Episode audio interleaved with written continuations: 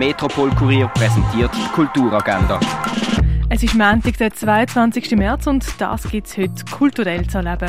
Der Lukas ist 40, Kindergärtner und frisch geschieden. Eigentlich scheint alles gut zu sein. Sein Job macht ihm Spaß und er versteht sich super mit den Kindern. Aber dann sorgt eine kleine Lüge dafür, dass seine ganze Welt zusammenbricht und das ganze Dorf sich gegen ihn stellt. Um das geht es im Film Jagden, wo du auf myfilm.ch schauen kannst. Wie die alten Römer früher gelebt haben, das siehst du im Römerhaus in Augusta Raurica. Barfeeling zu dir heimholen kannst du rund um die Uhr mit Röne Musik auf röne.fm. Und den Abend siehst in der Fondation Bielo. Die tägliche Kulturagenda wird präsentiert vom Metropol Kurier.